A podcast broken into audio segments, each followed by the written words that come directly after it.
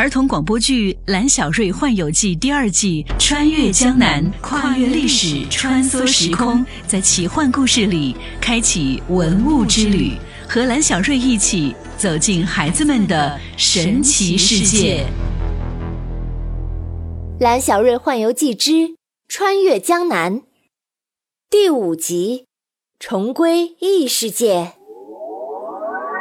蓝小瑞被天女神梭带入到彩虹通道里，这条通道仿佛永远也到不了头。蓝小瑞飘在空中，向彩虹通道的深处迅速飞落，在流星一般划过的五彩光芒里，蓝小瑞仿佛听到春灵儿的声音：“蓝小瑞，我相信你一定能够找到我。记住，我在的地方有水声，有人声，还有船桨声。”可是话没有说完，仿佛有一股神秘力量强行打断了春灵儿的声音。彩虹通道里寂静一片，只有蓝小瑞在五彩的光斑里飞速掠过。蓝小瑞焦急的大喊：“哦，春灵儿！哦，春灵儿！”突然，周边传来一阵喧哗：“孩子，你怎么了？醒一醒啊！”蓝小瑞睁开眼。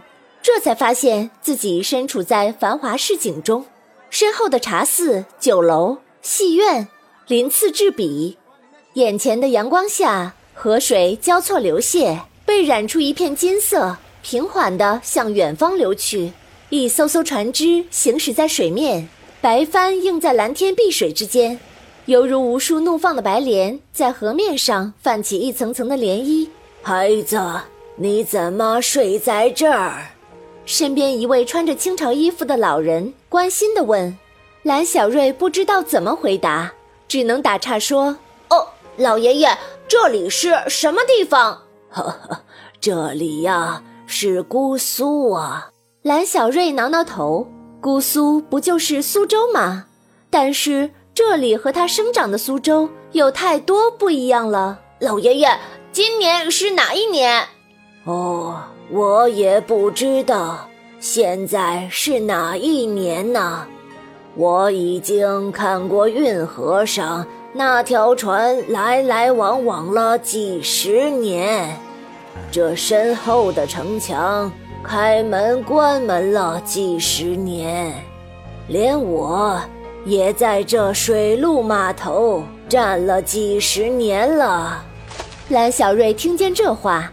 觉得有些不对劲了，他仔细向四周看去，运河上的船是很多，但是所有的船都是向前走一点点，就立刻闪回到原来的位置，周而复始。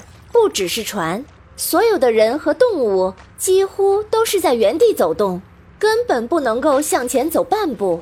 这里究竟是什么地方？为什么大家哦都停留在原地不动啊？我们现在在姑苏繁华图里，从清朝开始，大家就一直在这里了。蓝小瑞刚想说话，突然感到口袋里的天女神梭闪出一阵阵光芒，难道这里有春灵儿的踪迹？蓝小瑞拿出天女神梭，神梭在不断的发光，可是没有给出其他任何信息。他想到在彩虹通道里，春灵儿说的话。春灵儿说，她在黑暗的地方有水声，有船桨声，还有人说话的声音。蓝小瑞朝四周看去，眼前一座巍峨的城门，上面写着两个大字“昌门”。这里，蓝小瑞当然知道，老师在课堂上说过，昌门是苏州最早的城门，也是伍子胥建造。是古时候苏州最大的货物集散地和商贸中心，哦，这就是被称为天下第一码头的昌门吗？可是和春灵儿有什么关系呢？为什么天女神梭要带我来到这里？蓝小瑞走到城门边，仔仔细细地观察着眼前的昌门，高大雄伟，四周来往居民商户，城门前的货船一眼望不到边。他突然心里一动，这不就是春灵儿说的水声、船桨声、人声吗？可是黑暗的地方在哪里？正想着，天女神梭突然发出猛烈的光芒，城门在光芒中被抬到了半空，露出了门墩上安装门轴的小圆坑。哦，这是水门门臼，我在城墙博物馆里看到过。春灵儿，你在这里吗？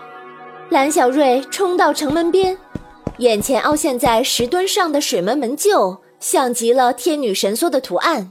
蓝小瑞毫不犹豫地取出神梭，按在门臼的凹槽上。刹那间，天昏地暗，电闪雷鸣，猛烈的狂风把他卷到了半空中。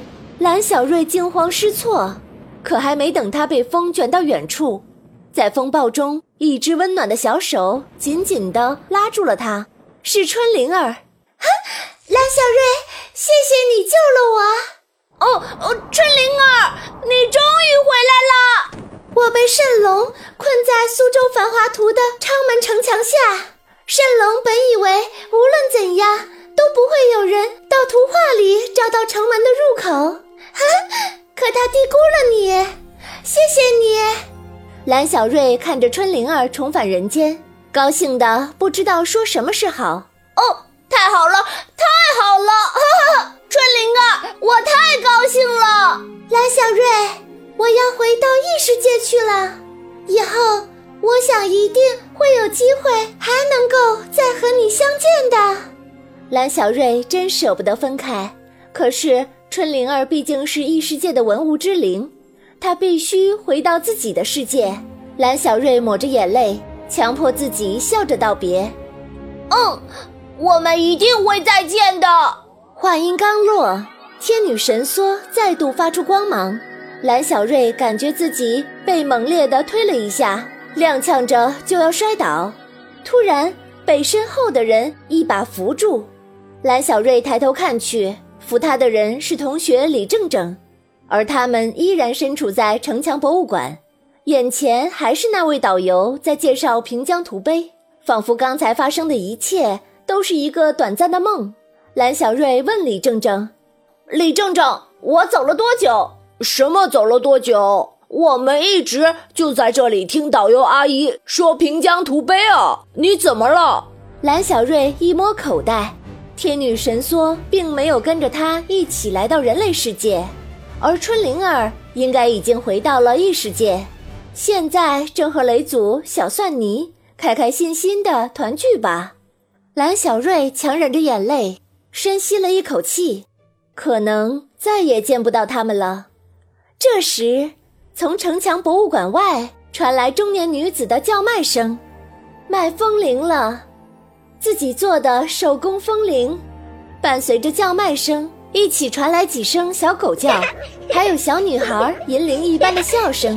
在城墙脚下叮当作响，仿佛在说：“你好呀，我是春灵儿，哈，我们又见面啦。”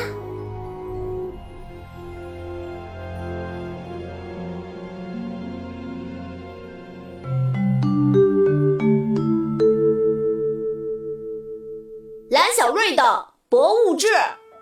今天的故事里。蓝小瑞进入了姑苏繁华图，解救了春灵儿。姑苏繁华图是清朝苏州人徐阳绘制的，这幅图详尽地描绘出了当年苏州城的繁华景象，特别是昌门。昌门在明清时期有全苏州最繁盛的商业街区，《红楼梦》开篇就说昌门最是红尘中一二等富贵风流之地，可见昌门的影响力之大。在故事里。蓝小瑞把天女神梭放在了水门石臼上，大家可以去苏州城墙博物馆亲眼看一看水门石臼是什么样的。看完之后记得来告诉我哟。我是安娜妈咪，到这里《蓝小瑞幻游记》系列广播剧就全部剧终了，感谢您的收听。